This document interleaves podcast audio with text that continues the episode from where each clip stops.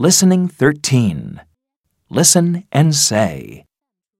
What's this? It's a pen.